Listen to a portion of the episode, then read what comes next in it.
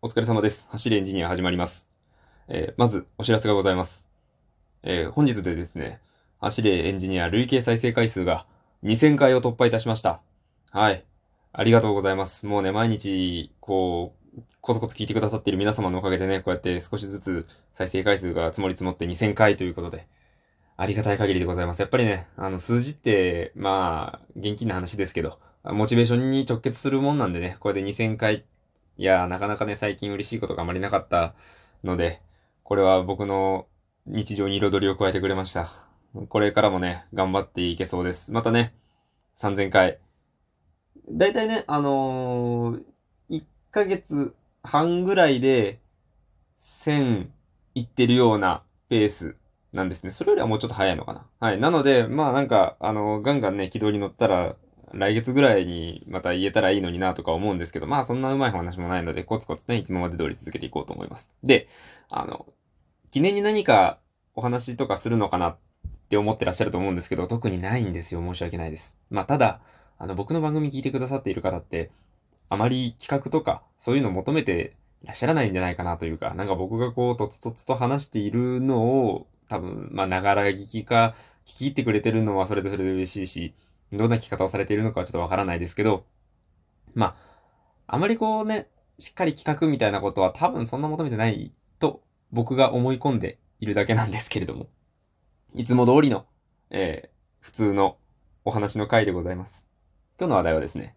心を平穏に保つ方法についてお話ししようと思います。なぜこの話しようと思ったかというと、あの、この、ここ最近の自粛のムードでですね、なんというか、世の中の鬱憤というか、イライラが、こう、ピークに達してきているんじゃないかなっていうようなことを最近、まあネットなりなんなりでいろいろ見聞きするわけですよ。なので、まあ、我流の、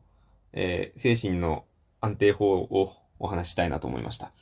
僕自身、あまり、こう、日常生活でイライラすることはあまりないんですよね。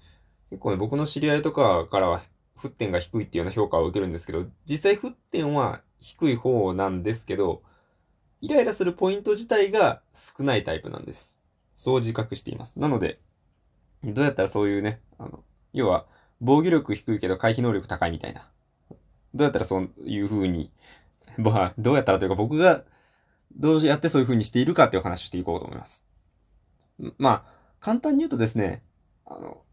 どうでもいいって思うことと、それ本当に自分に実害があるかって冷静に考えてみることが大事なんじゃないかなと思います。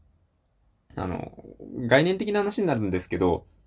例えば、こう、何かしら、こう、嫌なことを見聞きするとするじゃないですか。で、それで、その、じゃあ悪口を言われたとしましょう。何か悪口を言われたとします。1対1で言われたとしましょう。1対1で悪口を言われました。もう誹謗中傷ですよ。これ、まあ、確かに、あのー言う側が悪いんですよ。言う側は絶対的に悪いんですけど、傷つくのは、ちょっと、その、あれですよ、言われる責任は全く自分じゃないんですけど、傷つくのは自分なんですよね。なんで、傷ついてやらなきゃいいんですよね。これ傷つくと相手の思うツボというか、自分が楽しくなくなっちゃうので、言われたこと別に、まあどうでもいいわっていうか、だってね、なんか、それ言われたからお金取られるわけじゃないし、何か物が壊れるわけでもないし、まあ、心は確かにしんどいですけど、言うて実害はないんじゃないかって無理やり自分に言い聞かせるようなことを僕はよくしていますね。なんか、今日もですね、えっと、コンビニで僕明日の朝ごはんを買いに行ったんですね。先ほど。その時に、あの、レジに僕が並ぼうとしていると、まあ、明らかにこうレジに行こうとしている、かなり、あの、足を悪くされたおじいさんがいて、まあ、あの、ちょっとずつちょっとずつ歩いて進んでいるんですね。まあまあ、あの、この人の後ろでいいやと思って、少しずつその人の後ろを距離取りながら、まあ、並んでいる感じにしてたんですけど、その人が、あの、棚に肩をぶつけて、あの、引っ掛けてやるタイプの、あの、なんか、バタピー、ピーナッツみたいなやつをこう、パサッと落としたんですね。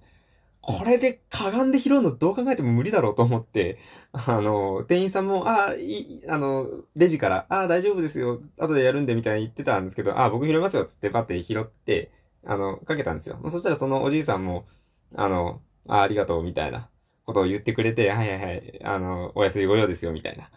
それで終わるつもりだったんですけど、僕がその、バタピーを棚にかけている間に、スーツのサラリーマン的なおじさんが、普通に僕の脇を通ってレジに行くわけですよ。もう明らかに僕並んでいるんですね。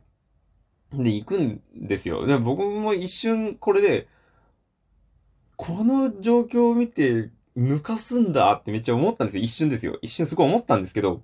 よく考えたら、スーツ着てるってことは、出勤してるんですよね。99%。出勤してるんですよ。出勤して夜ということは、まあ出勤して帰りですよ。出勤して帰り。まあ一刻も早く買い物なんか済ませてさっさと家帰りたいと思うんですよ。かたや僕は在宅勤務ですよ。まあ、どう考えても、早く家に帰りたい度はこのおじさんの方が上だなというか。まあ確かに抜かすのはいいことじゃないですけど、それこそもしかしたらなんかめちゃくちゃお手洗いに行きたいとかかもしれないし、うん。なんか、早く帰らないといけない用事があるかもしれないんですよね。全然僕は別に、夕飯済ませた後だったんで、本当ま帰れさえすればよかったんですよね。なので、まあ、あんまりこの人にイラつくのもなんか、損だなというか。だって、ね、実害がないわけですよ。確かに抜かされたことに対してはちょっとイラッとしたかもしれないですけど、これイラッとしたらした分損なんですよね。はい。なので、まあ、これはちょっと損だからイラッとするのはやめようっていうことで。あの、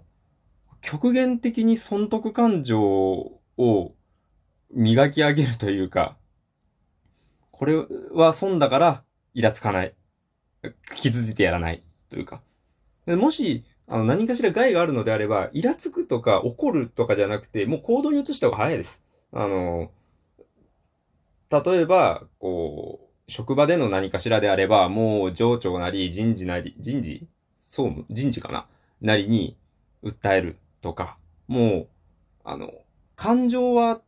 悪い感情はただ自分がすり減るだけなので、さっさと行動に起こしちゃった方が早いです。うん。泣き寝りもね、だって腹立つじゃないですか。なんか向こうが悪いのに、こっちが受けるだけ受けて終わりって。そんなのはね、正義がないですよ。世の中に。なので、まあ、二通りです。あの、実害があるか、ないなら、無視。あるなら、即行動。もう、もう、バトルしてやりましょうよ。出るとこまで出てやらと。そういうなんか血の気の多さをこう、パキッと分けてやると、生きやすいんじゃないかなというか、こう、些細なことで傷つかなくて済むし、些細じゃないことには、もうそこでボコボコにしに行きましょうと。若干血の気の荒さをね、出していって。なんてことを考えていれば、僕の場合はそこまでイライラすることもないかな。あとは、あのー、なんか、心がざわざわするようなニュースは、1行ぐらい読んで、あ、ダメだと思ってすぐもう閉じちゃいましょう。それがいいっす。ろくなものではないです。はい。心がざわざわするものを見ても。なのでね、あの、皆さん、そんな感じで、まあ、もうすぐ、この、在宅勤務的なものもね、終わりを告げ出す頃だとは思うんですけど、こんな感じで、えー、平穏を保ちましょう。これからまたね、人にたくさんあってすり減ることあると思うんで、皆さん健康に過ごして、健康に過ごして僕のラジオを聞いておマシュマロに、えー、コメントをいっぱいください。そんな締めをします。まあ、あの2000回再生されたので、これからもよろしくお願いいたします。再度ですが。再生されたのでっていうのもおかしいですけど。今日のところはね、あのー、特に台本もあまりなかったので、なんか、どちらかっちゃったんですけど、こんなところです。それでは、これからもよろしくお願いします。えー、ご清聴ありがとうございました。お疲れ様でした。失礼いたします。